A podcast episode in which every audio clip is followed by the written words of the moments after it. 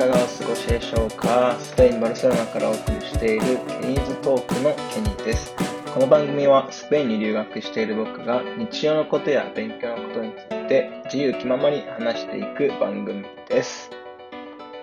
はい、さて今週も始まりましたケニーズトーク。えー、まあ、なんかね、気づけば、あの最近、もうここ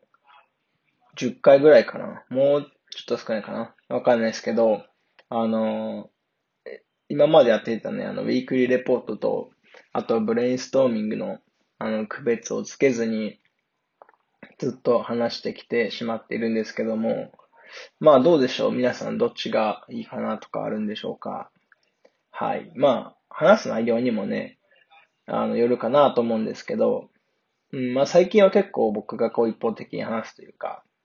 あの、まあ日曜のことこんなことしてましたみたいな話だったので、まあ、まあ区別なくてもいいかなっていう気もしますけど、はい。まあ、トピックによって変えてもいいかもしれないですけど、はい。皆さんどうでしょうか？はい。えー、まあ、あの、今回のエピソードは、ちょっといつもよりも、えー短くなるかなと思います。はい。ですけども、まあ、あの、楽しく聞いていってください。はい。えー、でね、あの、まあ、楽しく聞いてってくださいと言った後ですけども、あの、まあ、ちょっとね、先週ちょっとショッキングなことがありまして、あの、電気料金が、まあ、2万円ぐらいね、請求来ましたっていう話なんですけど、あの、期間的には、まあ、8月の、まあ、下旬ぐらいから、まあ、4週間ぐらいの期間で2万円っていうので、あの、大体ね、いつも7000円とかなんですよね。で、まあ、それが、あの、1ヶ月分で2万円のの請求が来て、で、まあ、あの、請求が来たというか、まあ、引き落とされて、その、あの、まあ、レシートが来たっていう感じなんですけど、あの、まあ、もう、フラットみんなでね、え？ってなって、何何何？ってなったんですよね。うん。で、まあ、あの、まあ、まずね、その7000円っていうのも、じゃあまず高いんじゃないかって思ってる方がいるかもしれないんですけど、まあ確かに日本で僕が一人暮らししてた時は、3000円とかだったかな ?4000 円とか。まあ、まずね、僕たちまあ4人で暮らしているので、ちょっと、あの、まあ多い、人が多いっていうのと、キッチンとか給湯器っていうのが全部電気なんですね。で、あの、うちはガスが通ってなくて、あの、電気式の、あの、コンロなので、まあそういうのもあってね、ちょっと、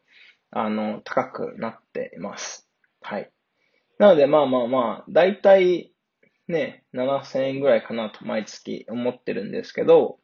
まあ急にね、2万円のその請求が来て、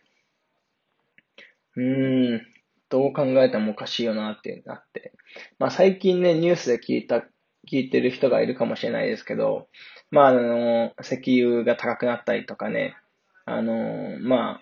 原油が高くなったりとか、そういうので、いろいろ、スペインでもね、まあ、ヨーロッパ全体でも、あの、電気料金っていうのは、まあ、上がってきてはいるんですね。ただ、さすがにね、あの、3倍ぐらいになるのはおかしいだろうというのと、あとはその期間で、まあ、夏休み、まあ、終わりの方ですけど、あのね、旅行に行ってる人もいたりとかして、あの、フラットにね、あの、フルの状態で人が入ってるっていう期間もね、少なかった時期なんですよね。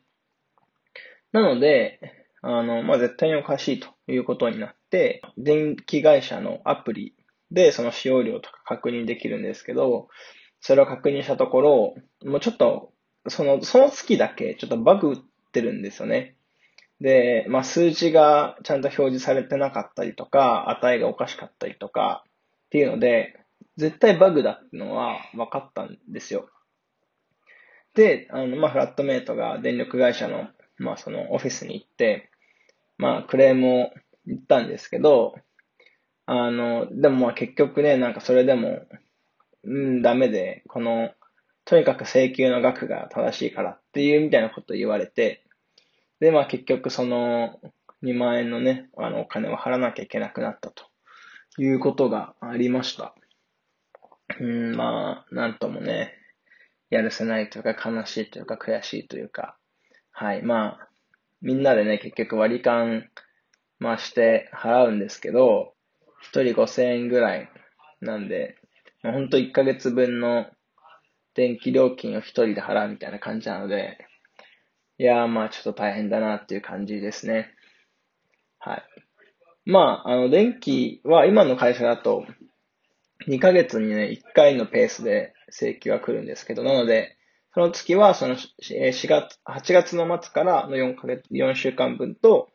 その4月の、あ、9月の下旬からの4週間分っていうのが来たんですけど、あの、9月の方のはね、あの、ちゃんと、まあ、いつも通り7000円ぐらいだったので、うん、なんかその月何があったかわかんないですけど、まあまあもう、絶対ね、電力会社のミスだと思ってます。まあまあ、どうすることもできないんですけどね。はい。で、あの、ちなみに、まあ、バルセロナに住んでる方。まあ、あの、日本でも一緒なんですけど、あの、時間帯とかね、曜日、曜日というか、平日か祝日かっていうことによっても、あの、電気料金って変わります。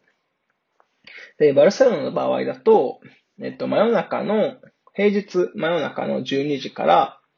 えー、朝の8時。なので、24時から8時。ま、と、あとは土日、そして祝日っていうのが一番、えー、電気料金が安い時間帯とか日にちになります。で、まあ、祝日っていうのをね、そのどこで、どこかなっていうふうにちょっと、うん、はっきりとわかんないんですけど、おそらく、あの、銀行が閉まってる日かなというふうには思います。はい。で、えっ、ー、と、真ん中ぐらい高い時間帯っていうのが、えー、平日の8時から10時、えー、14時から18時、えー、22時から24時という時間帯が、まあ、真ん中ぐらいのあの値段帯で、で、一番高い、まあ、ピークの時っていうのが、平日の10時から14時。で、えー、18時から22時という時間帯が一番高い時間帯になってます。なので、あの、皆さんね、電気料金を節約したい方はね、まずこの平日の10時から14時と、えー、18時から22時の時間帯の電気の使い方を見直してみるといいかなと思います。あの、これはバルセロナの方、まあ、スペイン、一日じゃないと思うんでわかんないですけど、はい、あの、バルセロナの方はぜひこれちょっと参考にしてみてください。まあ、あの、急にね、電気あの料金がね、安くなるとは思わないんですけど、まあ、あの、残り6ヶ月、5ヶ月ぐらいここに住むので、その間にね、あの、まあ、家全体でこの、えー、千、1万3000円分ぐらいの、あの、料金をね、こう安くしたいなって僕はね、個人的に、あの、思ってます。はい。まあ、そんな感じでね、はい、あの、バーセロナで、まず1週間過ごしました。うん、なんかね、あの、率直な感想を言うと、まあ別にこの電気の話とは全然関係なくですけど、うん、なんかすごい疲れたなっていう、はい、一週間でした。まあなんか特別なことをしたっていうことではなくて、本当に、あの、今まで通りのね、生活を送ってたっていう感じなんですけど、うん、まあ、なんでしょう。まあそのね、前の2週間のオフグリッドの生活と比較して、まあ体が疲れたのかなっていう感じもします。うん。まあ人に会ったりとかね、して、あの、まあ別に新しい人にその毎日会ってるってわけじゃないんですけど、新しい人ってその、うん、なんだろう、友達じゃない人と会ってるっていうかは、まあ会う人っていうのは大体友達とか、なんですけど、まあ、その、まあ、普通にすごく仲いい友達とかいれば、まあ、あの、アルティメットのチームメイトだけど、まあ、あんま喋ったことない人とか、まあ、知り合い、まあ、知ってるよくらいの人とかもいるんですけど、うん、ななんかね、最初の数日間、うん、まあ、土曜日に帰ってきて、で、まあ、日曜日、えー、月曜日、火曜日と。まあ、結構ね、最初の方は、久しぶりにバルセロナに来て、うん、まあ友達とも会って、すごくテンションが上がってたんですけど、まあね、多分なんかね、ちょっと予定を詰めすぎた感もあるんですけど、まあなんかその一週間終わって昨日の夜、昨日の夜もね、まあ、友達と会ったりとかしてて、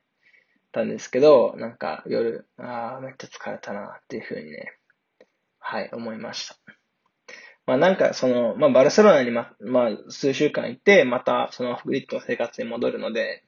まあ今ね、ああっておかなきゃ、あっておかなきゃみたいな気持ちがあって、まあちょっとこ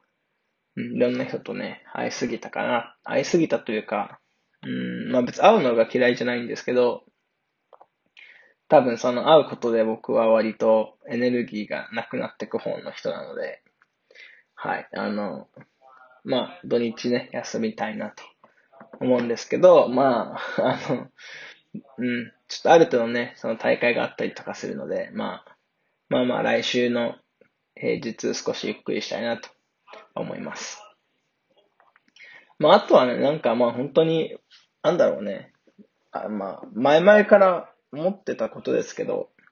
まあなんかバルセロナっていう場所が好きっていうよりかは割と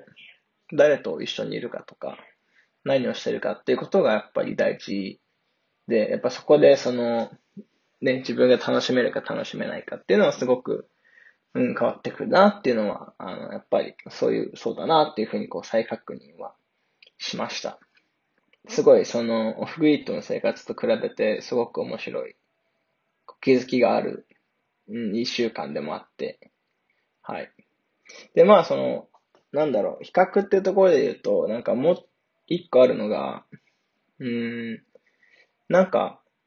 みんなね、やっぱりバルセロナにいると、みんな違う生活リズムがあって、違うことをしていて、で、まあ何してるか、まあわかる人もいればわかんない人もいてみたいな感じですけど、なんかそれはね、今までは当たり前のことだというふうに思ってましたけど、でもなんかそのオフグリッドの生活してると、まあその僕がね、2週間生活してるときは、一緒に働く人と、まあ本当に一緒に寝泊まりして、ご飯食べて、みたいな感じで、あの結構生活リズムが一緒だし、みんな何をやってるかも大体わかる。まあその自自由な時間でも、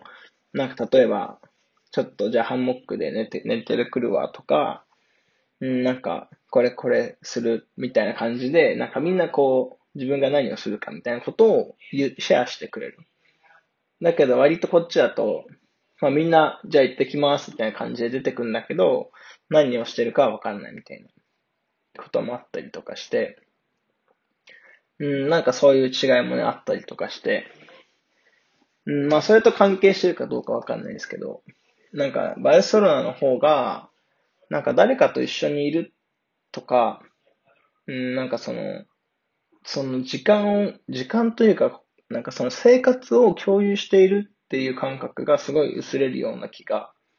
あの、しました。まあなんか、うん、それがね、なんかすごく悪いかっていうと、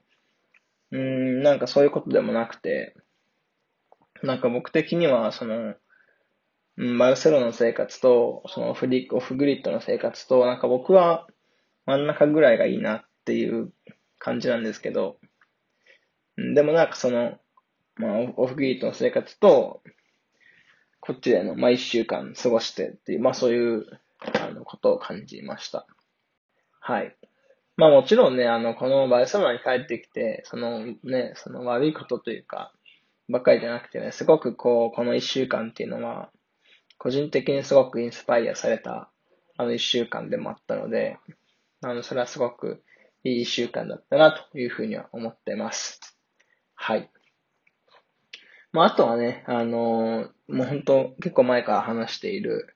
あの、まあ、在留許可証というか、そういう ID カードの更新がもう本当に、本当に全部終わって、新しいカードをね、無事ゲットしました。はい。うーんと、申請を開始したのが、7月、6月後半とか7月なので、まあ4ヶ月、5ヶ月経ってついに終わりましたという感じで。まあなんかね、経費削減なのか、なんかカードが少しペラペラになった気がしましたが、まあまあ本当これでも、あの帰国までね、多分、本当市役所とかそういう行政と関わることはないのかなと思っていて、すごく、はい、嬉しいです。はい。